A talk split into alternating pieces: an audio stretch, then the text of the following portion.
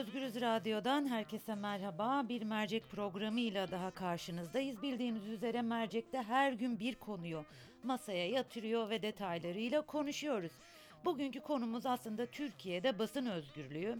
Sınır tanımayan gazeteciler kısa bir süre önce Türkiye'de basın özgürlüğü konusunda iklimin korkutucu olduğunu söylemiş ve 180 ülke arasında Türkiye'nin 157. sırada olduğunu açıklamıştı.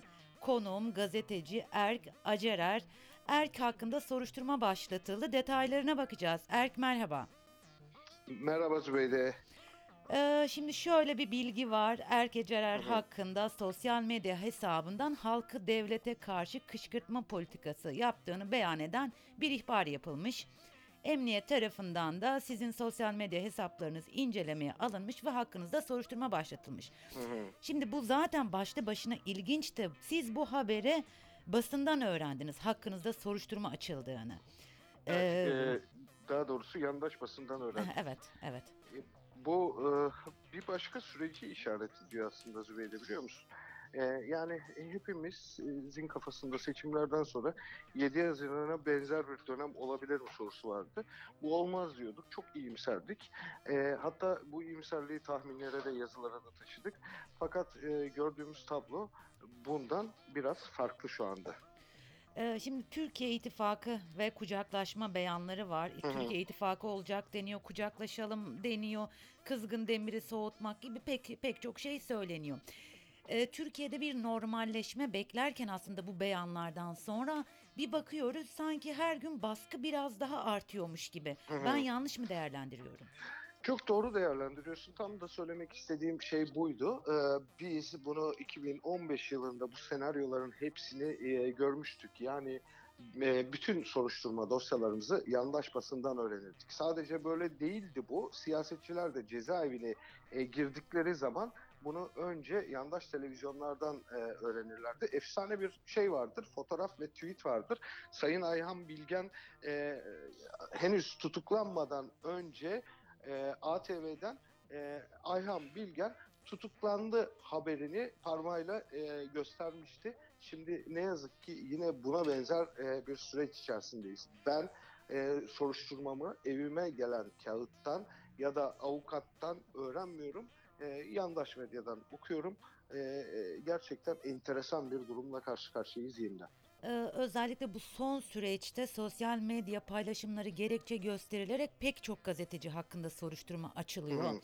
Ve e, sınır tanımayan gazetecilerin e, raporu da ortada. Bizler gazeteciyiz. En azından şu anda Avrupa'dan Türkiye'ye bakıyoruz. Tabii ki ben şu anda programı sunduğum için çok e, fikir beyan etmeyeceğim ama sen buradan Hı. baktığın zaman Türkiye'deki gazeteci arkadaşlarımızın durumunu nasıl görüyorsun? Açılan soruşturmaları kendinden bağımsız nasıl değerlendiriyorsun?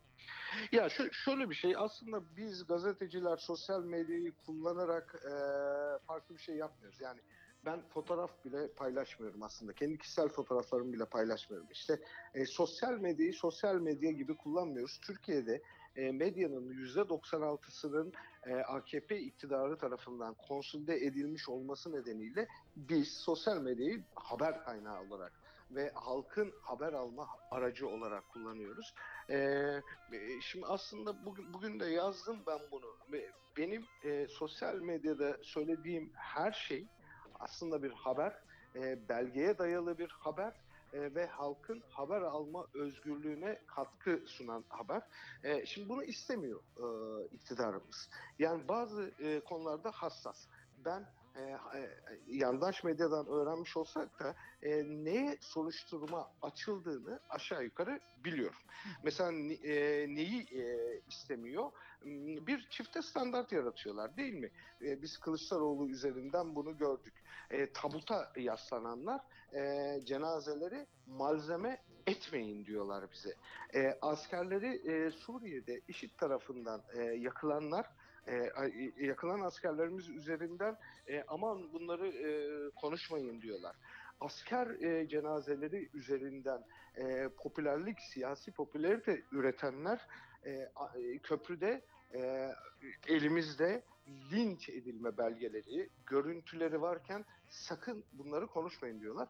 Ama zaten gazetecinin görevi bunları konuşmaktır.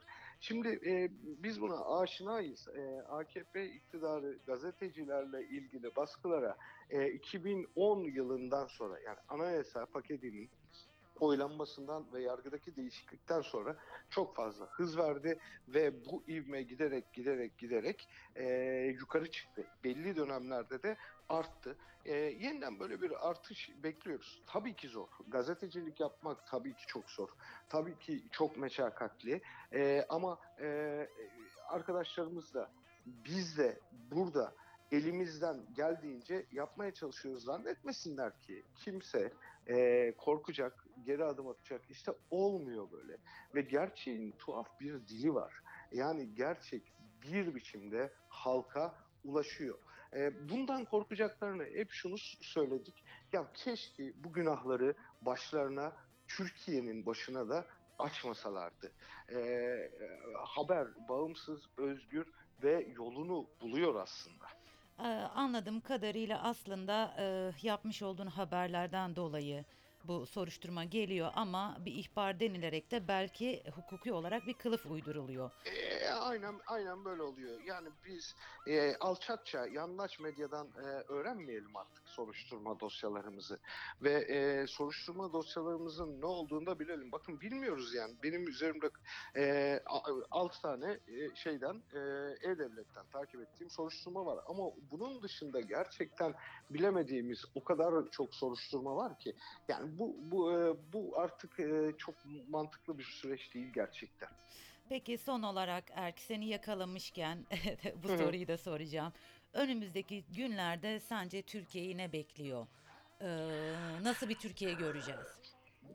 Valla çok iyimserdim herkes gibi e, 31 Mart'tan sonra ama e, yani arşiv tutan gazetecileriz, e, tarihi değerlendiren gazetecileriz. E, ne yazık ki e, e, konuşmanın başında da söylemiştim 7 Haziran sonrasıyla örtüşmeye başlayan bir e, süreci yaşıyoruz. Yani e, Erdoğan'ın, e, AKP iktidarının e, MHP'nin toplumu nerelerden konsolide ettiğine e, bakmak, kimleri terörist ilan ettiğine bakmak bunu söylemek için yeterli. Fakat şunu da ekleyelim, yani gerçekten böyle gitmez. Gerçekten böyle gitmez. Türkiye çok büyük bir tıkanma yaşıyor. Türkiye çok büyük basiretsizliklerin içerisinde. İşte sen yazdın, yani son üç günün haberleri Evet. Kılıçdar- Kılıçdaroğlu'na e, e, organize bir biçimde saldırı yapıldı ve e, saldırgan kahraman oldu. Küçükçekmece'de 5 yaşındaki çocuğa tecavüz edildi, halka polis saldırdı. Yani e, bir ülkenin bu şekilde gitmesinin olanağı yoktur. Çok teşekkür ediyorum ee, Erk Acerer vermiş olduğun bilgiler için ve tekrar çok çok geçmiş olsun. Teşekkür ederim Zübeyde. Görüşmek üzere. Sevgiler. Teşekkürler. Özgürüz dinleyicileri konum gazeteci Erk Acerer'de hakkında soruşturma başlatılmıştı. Bir ihbar yapıldı ve e, halkı devlete karşı kışkırtma politikası yaptığı iddia edildi sosyal medya hesaplarından. Emniyet tabii ki hemen e, ihbarın ardından e, sosyal medya hesaplarını incelemeye al- aldı Erkin ve hakkında soruşturma başlatıldığını öğrendik. Nereden? Sabah gazetesinden yani hükümet medyasından gazete bir gazeteci hakkında soruşturma açıldığını öğrendik. Erke bunu sorduk ve tabii bütün bunları sorarken e, merceğin başında hatırlattım. Yine hatırlatmak istiyorum. Sınır tanımayan gazeteciler basın özgürlüğü konusunda Türkiye'deki iklimin korkutucu olduğunu söylüyor ve şunun da altını çiziyorlar. 180 ülke arasında Türkiye basın özgürlüğü konusunda 157. sırada durumun vehametini siz düşünün. Ah, Mercek programının sonuna geldik. Başka bir mercekte görüşmek üzere. Şimdilik hoşçakalın.